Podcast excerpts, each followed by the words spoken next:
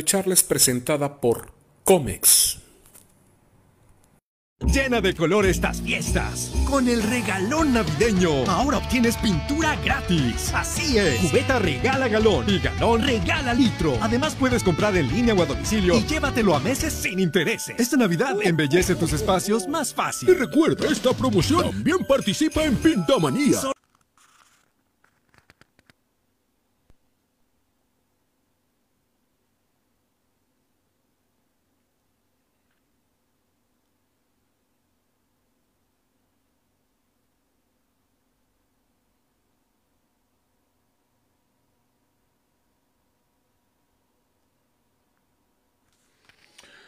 Hola, hola, ¿cómo están? Buenas noches, muy buenas noches a todas, a todos. Iniciamos esta transmisión eh, de videocharla de este jueves. Rápido pasa, avanza el tiempo, ¿no? Bueno, pues venimos a hacer un poquito de deporte, así que este, un poquito informal, así que hoy nos vestimos, pero lo importante es que estemos ya conectados juntos para eh, analizar algunos temas que tienen que ver con los casos de información, bueno, propiamente la información que tiene que ver con salud. Eh, vamos a hablar el día de hoy, en este 25 de noviembre. Hoy es el Día Internacional de la lucha para erradicar la violencia contra las mujeres, un tema obviamente que está muy presente en todos y que bueno, debería estar presente en todos los eh, en todos los aspectos, no solamente un día, sino permanentemente como parte de una política, como parte de una conciencia ciudadana, como sociedad, de poder reflexionar qué hacemos para poder erradicar, para evitar que nuestras mujeres sean violentadas. Bueno, yo espero que nos estemos eh, viendo bien, que nos escuchemos bien en la transmisión. Espero que no se esté congelando la transmisión. Gracias a quienes me permiten estar en comunicación. María Eugenia Cámara Cruz, muy buenas noches. Y gracias también eh, a quienes comparten la transmisión. Kendra Ramos, también les saludo con gusto. Buenas noches. María Eugenia Cámara Cruz. Buenas noches, Slips. Javier Enrico Arcobedo se reporta también con nosotros. Muy buenas noches, Javier. Eh, María Eugenia Cámara dice aquí presente esperando la videocharla. Muchas bendiciones para usted y el staff y Comex. También un, un saludo para la gente de Comex que nos patrocina. Eh, también Moisés Antonoy. Buenas noches, Slip. Muy buena fresca noche, sí, hay un descenso en la temperatura y hay que cuidarse la garganta.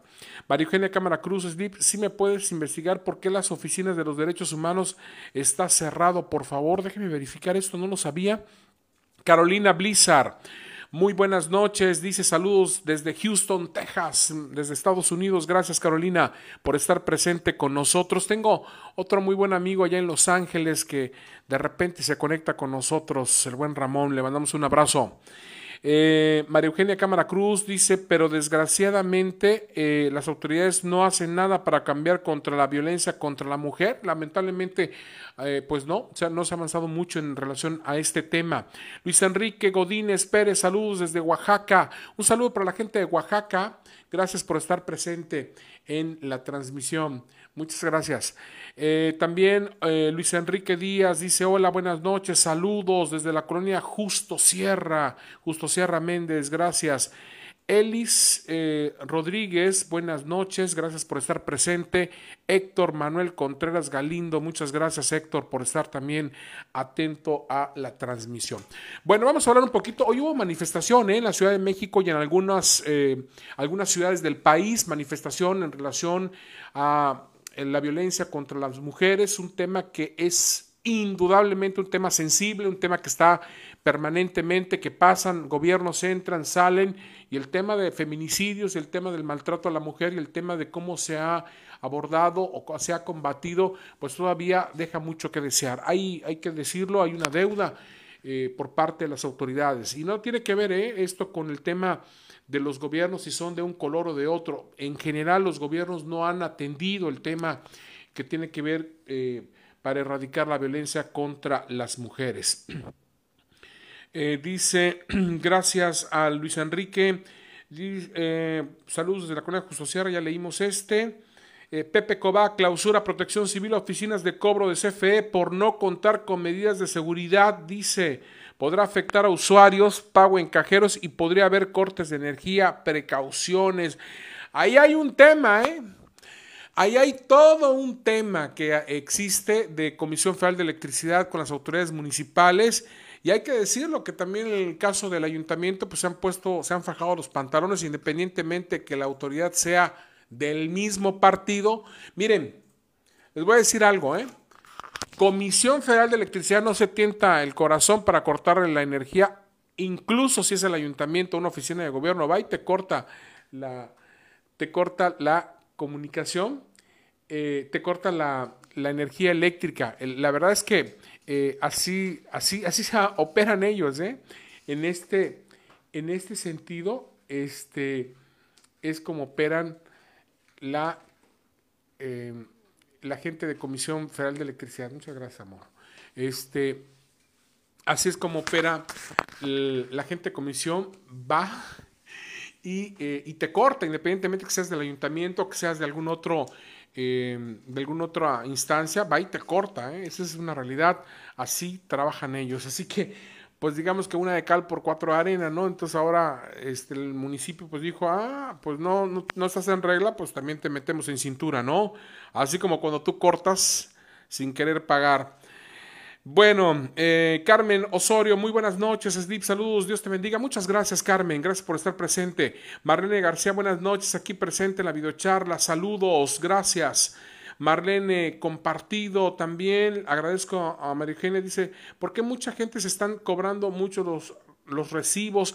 Ese es un tema, ¿eh? Estamos en la época más cara de la energía eléctrica, hay que cuidar la energía eléctrica, pero también lo que no nos han dicho con claridad es que incrementó la tarifa.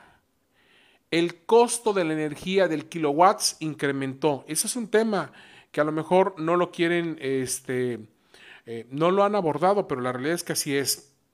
Gracias. Eh, Rosario Pliego, buenas noches, Slip desde la colonia Francisco y Madero, gracias. También se oye bajo porque, eh, porque pregunto, dice, Luciana, cheque si no es su celular, eh, porque yo, de acuerdo a lo que tengo, este, a la información, estamos saliendo bien, sin problema alguno, de acuerdo a la información. Bueno, Hay quienes dicen que ya va, viene la cuarta ola, que podremos ver indicios.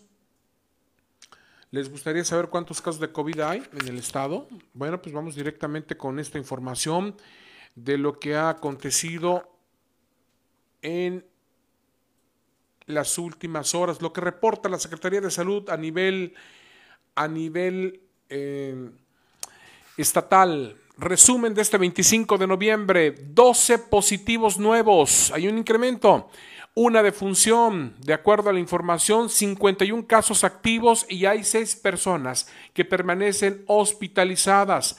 En el reporte de este día, aquí está, 51 casos activos, ahí tiene usted la distribución por municipio, sigue siendo el municipio eh, sigue siendo el municipio de Campeche el que tiene más casos con 36, 11 Carmen, Escárcega, Champotón, Jopelchen, eh, Calakmul, Ceiba Playa, Tenabo, Palizada y Cibalché, ni un solo caso.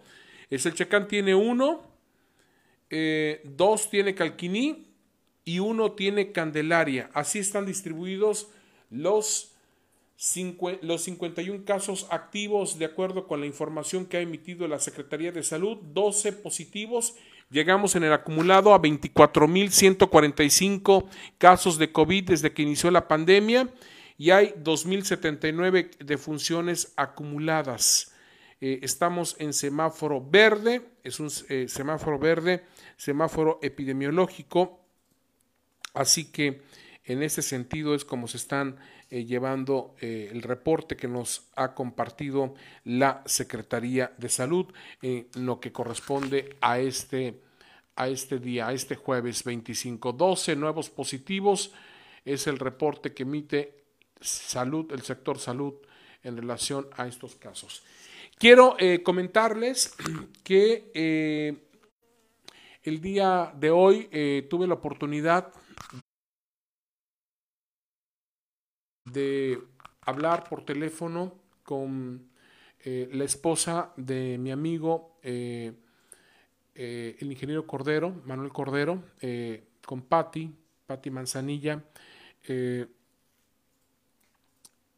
platicamos unos minutos luego de que de este pues suceso que se presentó donde finalmente el ingeniero Cordero pues partió rumbo a la casa del Padre. Eh, quiero comentarles que eh, el, día de ayer que falleció, bueno, que se llevó a cabo la, el, velatorio y que fue una ceremonia, una ceremonia privada, familiar, habíamos por ahí, le había yo expresado a Patti la, la, intención de que se hiciera un, una misa en Ciudad del Carmen. El ingeniero Cordero falleció en la ciudad de Mérida.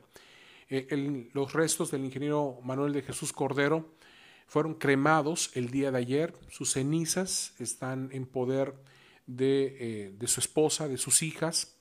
Eh, y bueno, me dio hoy una muy buena noticia.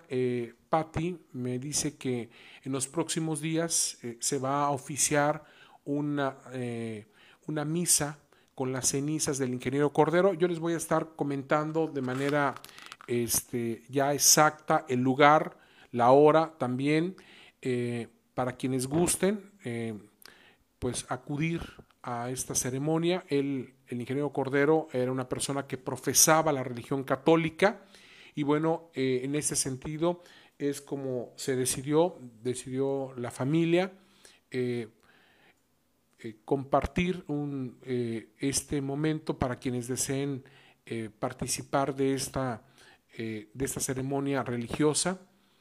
toda vez de que, bueno, el ingeniero Cordero siempre fue una persona muy dada a, pues a la gente, es la verdad, hay que decirlo, tuvo muchos amigos el ingeniero Cordero en la política, en la educación, en el deporte, en Carmen, en la península. La verdad es que tuvo muchos, muchos amigos y muchos conocidos, gente que incluso Manuel ni, ni, se enteraba, este, y, que le decía, ingeniero, yo, yo lo, lo, conocí desde el CETIS, yo lo conocí en la UTECAN, yo lo conocí cuando andaba usted en la campaña, eh, este, y pues eh, la verdad es que era una persona que tenía esa, eh, sociabilizaba muy bien, el ingeniero Manuel Cordero, así que les comento esto, que se va a realizar una, una misa con las cenizas del ingeniero Manuel de Jesús Cordero Rivera y muy probablemente ya en los próximos días le voy a dar con detalle, ya confirmado la hora, el día este, exacto, ya hay una fecha tentativa que se está manejando, que se está trabajando, obviamente tiene que coincidir con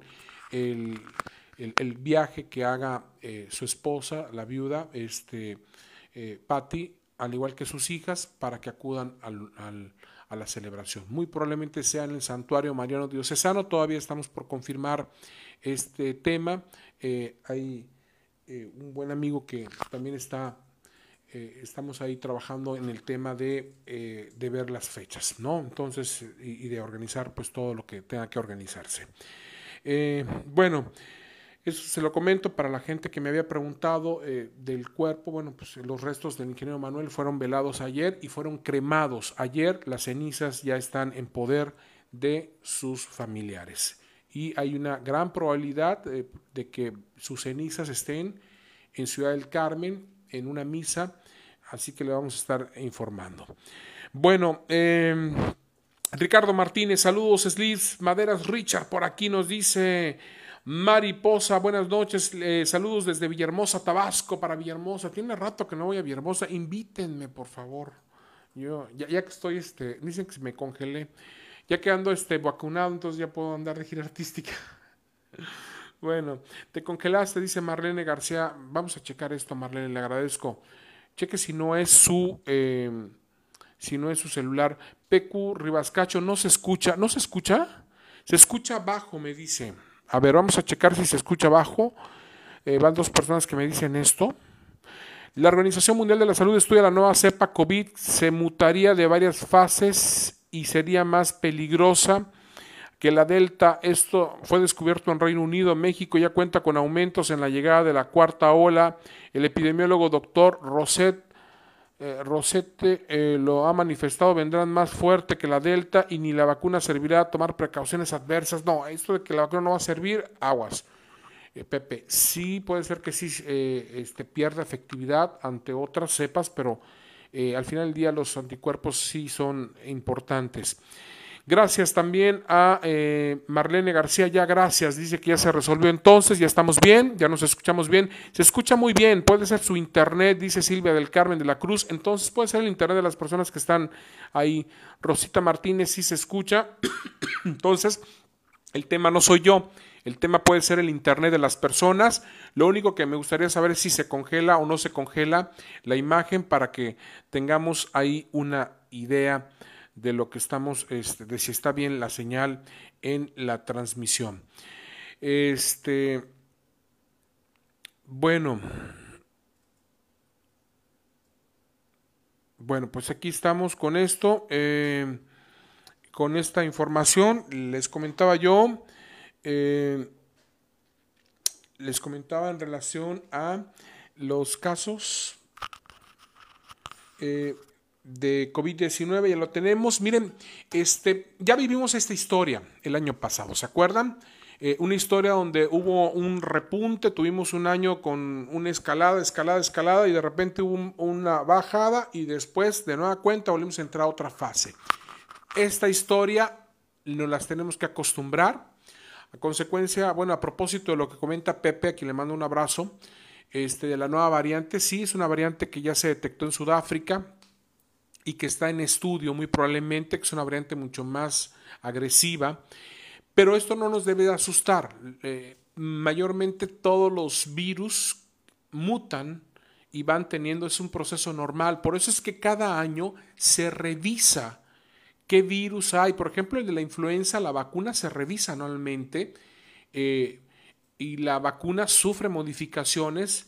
Eh, no necesariamente quiere decir que la misma vacuna que le aplicaron en cuanto al compuesto fórmula sea la misma que le aplicaron el año pasado a la que le van a aplicar este año. Todo depende de cómo vaya comportándose el virus. No nos debe asustar esto. La verdad es que es un proceso normal. Platicaba yo con eh, algunos expertos en la materia, virólogos, nos decían que todos los virus mutan, tienden a mutar. Entonces, en este sentido, si tienden a mutar, pues es muy claro que eh, el virus del COVID-19 lo va a hacer también. El SARS-CoV-2, eh, el COVID eh, va a mutar. Entonces, por eso es que cada año lo que se espera es que exista pues una revisión de las vacunas que se van presentando, ¿no? Vacunas de todo tipo, les decía yo que las de la influenza también se revisan anualmente para ver cuál es la cepa que ha tenido más predominio eh, en función de los casos, ¿no?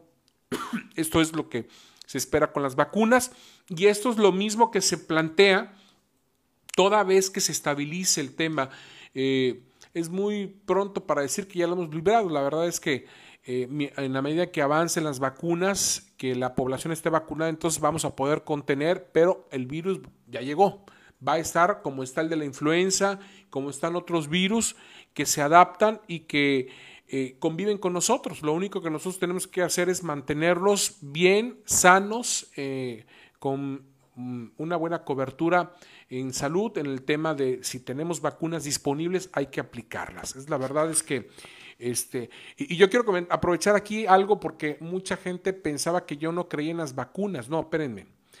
No es que yo no creía en las vacunas. Eh, en algún momento yo fui de los que esperé un tiempo para vacunarme, toda vez de que en una primera instancia eh, AstraZeneca era la vacuna con la que se había hablado mucho de la importancia de que iba a ser una vacuna muy buena, una vacuna que incluso México iba a, introducir, iba a este, aplicar, y algo sucedió, se recordarán con la vacuna de AstraZeneca, eh, que pues se cuestionó incluso su protocolo y de alguna otra manera la que se fue eh, por la libre fue la de Pfizer BioNTech con una nueva tecnología, con una nueva plataforma que nunca antes había desarrollado una vacuna con esa tecnología y fue la que finalmente eh, se convirtió en la primera vacuna a nivel mundial en aplicarse contra el COVID-19, contra el SARS-CoV-2 en humanos.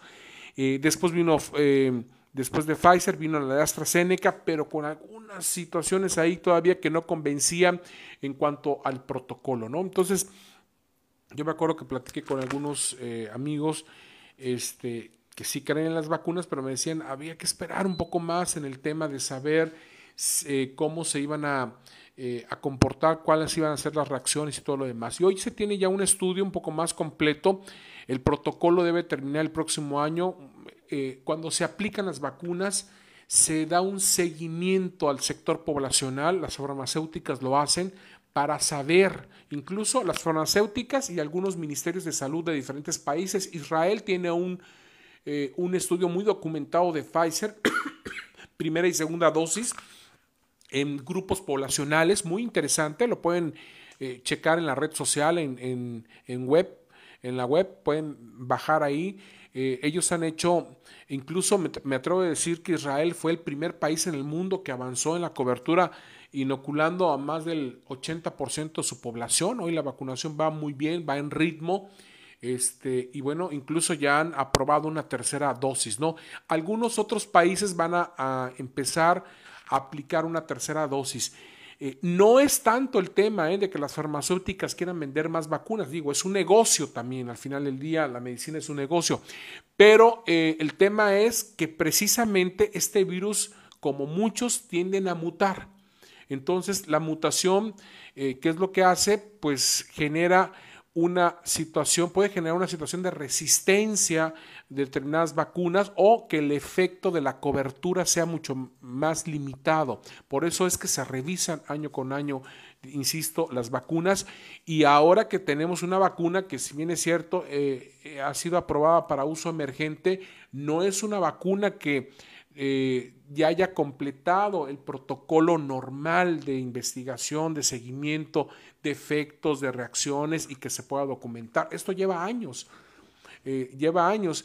Se habla de que la vacuna de Pfizer podría tener ya su protocolo listo, completo ya, de la aplicación de las reacciones en grupos poblacionales, en diferentes partes del mundo, en regiones, en continentes, podría tenerse listo para finales del 2023. Ya el protocolo completo, ¿no? El completo, el desarrollado, evaluado, auditado. Entonces, pues, estamos hablando de que todavía estamos terminando el 2021, todavía nos queda todo el 2022 y pues es un tema que se tiene que observar por la comunidad científica. Así que hay que tener confianza. Mientras llega la cuarta ola, porque va a llegar, es inminente, no podemos decir que no va a llegar, el tema es qué efectos va a tener esta cuarta ola eh, a medida que se avance en la vacunación y se refuerce a los grupos que están en riesgo. Eh, me quedé pensando ahorita en los grupos de 60 años y más que recibieron de Sinovac. Es una vacuna que la empezaron a aplicar en el mes de febrero, febrero, marzo, abril, mayo, junio, julio, agosto, septiembre, octubre, noviembre. En diciembre va a tener 10 meses. Muy probablemente esta vacuna ya haya disminuido el efecto a los 6 meses. De hecho, hay estudios que hablan, que refieren que esta vacuna pierde efectos a partir de los 6 meses o empieza eh, a tener ya una disminución en la cobertura de anticuerpos. Entonces, ¿habrá que reforzar? Sí, muy probablemente habrá que reforzar. Yo creo que eso el gobierno lo tendrá que evaluar y lo tendrá que eh, poner en práctica lo más pronto posible, sin miramientos, sin el tema de decir vamos a gastar en esto o en el otro. El tema aquí es proteger a la población o ese debería de ser eh, el elemento principal de preocupación del gobierno. Bueno, María Hernández, aquí en la calle 55 por 38 quitaron los topes y hasta ahorita no han puesto topes, nos dice. Eh, Edgar Antonio, saludos desde la colonia obrera, le debe de acabar el brazo con el calambre por sostener el micrófono, dice en la transmisión. ¿Calambres? No, no tengo calambres. no. Este, gracias, dice Luis Enrique Acosta. Hoy escuché su programa de la tarde y neta, no se dejó esos malos comentarios. Así usted bien, Lick, muy estudiado, dice. Eh, yo lo seguía cuando vivía en Carmen desde que estaba en la radio máxima. Créame, no me perdía sus noticias y hoy me dio mucho gusto escucharlo y ahora verlo. Muchas gracias, Luis Enrique. Ah, lo que pasa es que hoy me mandaron una nota de voz una persona del auditorio que tuvo ahí una diferencia con un taxista y denunció atropellos y entonces hice algunas reflexiones, yo comenté algunos aspectos que no me parecen de determinados taxistas yo sé que hay taxistas que sí les gusta, que cumplen, que hacen su tarea, que dan un buen servicio, que tratan bien a los pasajeros. Pero hay algunos taxistas groseros, eh, prepotentes, abusivos, y eso hay que decirlo, o sea, no lo puedo callar. La verdad es que este, si no me callé antes, menos ahora, a estas alturas del partido, ¿no? Entonces, eh, pues a algunos no les gustó y entonces me mandaron ahí notitas de voz, inventando tontería y media, cuestionándome, pues ya lo, ya sabemos, ¿no? Que hay algunas personas que no les gusta que les diga uno sus verdades, y muy seguramente uno de esos taxistas, pues, le quedó el saco y se lo puso, ¿no? La verdad, ¿no? Este, pero lo que sí es una realidad, ¿eh? Y esto sí no va a cambiar. Las cosas no pueden ser como antes. Los taxistas tienen que mejorar, sobre todo aquellos que están acostumbrados a hacer lo que se les pega la gana. Aquellos que creen que son los dueños de la ciudad, de la avenida, de la cuatro carriles, de los sitios. No, ojo con esto. La competencia nos hace mejores a todos. ¿Cuántas estaciones de radio hay? Yo tengo de vecino a Filesca, ahí está la mejor, ahí está Kiss, ahí está Máxima, hay varios. Entonces nos hace mejores a todos. No le tienen por qué tener miedo a la competencia. Ahora, si no quieren competencia y quieren que la gente esté tranquila y a gusto y aplauda el servicio del taxi, no maltraten a los usuarios, al pasaje. Al contrario, valórenlo. ¿Qué es eso de que paras el taxi y te preguntan, ¿a dónde vas? Ah, no voy por allá. A ver, si eres un prestador de servicio, tu concesión está para eso.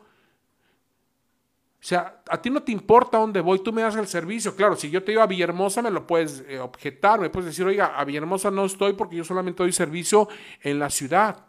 Pero si yo le hago la parada al taxi, el taxi está circulando y está libre, es una obligación del taxista darle servicio, no ponerse a preguntar, ¿a dónde va? Si no es un favor el que nos hacen. Ojo con esto. La verdad es que a veces me cuesta trabajo pensar o creer que hay algunos que todavía piensan que nos hacen un favor. Carmen Rivera, buenas noches. Dice, que veste bien. Muchas gracias, Carmen Rivera. Muchas gracias, Carmen. Acá anda mi inspiración. Bueno, Carmen Osorio se escucha muy bien, Slip, gracias. Eh, Luis Enrique Acosta, saludos desde Monterrey. Ah, Luis, un abrazo, cuídense, por favor, me imagino que ya está apretando el frío, ¿verdad? Sí se escucha, dice Rosita también. Eh, Silvia del Carmen de la Cruz Ortiz se escucha muy bien, puede ser su internet, sí, puede ser que sea. Señor Andrés Calante, gracias. Marlene García dice que ya se ve bien. Voy con los otros comentarios. Eh, dice... Eh, Luis Enrique, saludos desde Monterrey, mis respetos hacia usted, muchas gracias. Eh, también dice Olguis, barcelonista también, Rafael Fonoy, muchas gracias por estar presente. Dice, vacuna Pfizer en Estados Unidos ya tiene aprobación completa para mayores de 16 años, de 5 a 15, continúa como uso de emergencia. Gracias, Rafael por eh, complementar la información. Eh, también eh, Marisol Hernández en la calle 55 por 58 nos dice que quitaron los topes en relación a este tema. Bueno, pues ahí está. Vamos a cuidarnos, no bajar la guardia. Este, yo sé que han habido pronunciamientos ahí muy polémicos en relación al, si el uso del cubrebocas. Yo en particular lo sigo recomendando, creo, porque los expertos así lo, lo dicen, los epidemiólogos, los virólogos, los infectólogos, la ciencia recomienda que el cubrebocas sirve, funciona bien y nos permite mantenernos protegidos, además de otras medidas, la sana distancia, ventilar los espacios públicos, eh, los espacios eh, eh, cerrados y bueno, pues de alguna otra manera, pues tomar las medidas de sanitización y todo lo demás, ¿no? Obviamente, pues cuidarnos con la alimentación, hacer ejercicio y todo, ¿no? En algún momento tendrá que ceder esto y tendremos que acostumbrarnos a nuestra nueva normalidad. Mientras eso llega, pues tenemos que hacer todo lo posible por mantenerlos. Bueno, no bajemos la guardia, cuídense por favor. Mañana es el último día del módulo de vacunación fijo. Comenzó el 22, termina el 26. Se están aplicando dos vacunas. Primera y segunda dosis de AstraZeneca. Primera dosis para la persona que no se haya vacunado. Este en el en la unidad médica familiar número 12 de Santa Isabel y en el ISTE. AstraZeneca, primera y segunda dosis, y la segunda de Sinovac. Si hay alguna persona que por alguna razón no se pudo vacunar en meses anteriores, la segunda de Sinovac lo puede hacer. Mañana es el último día del 22 al 26, módulo fijo en estos dos lugares, en la unidad médica familiar número 12 del, ISTE, del, del IMSS y en el ISTE, los dos módulos disponibles. Bueno, ya me voy, cuídense mucho, eh, este, a no bajar la guardia y mañana nos escuchamos a las 6.30 de la mañana en Bandolera. Muy buenas noches.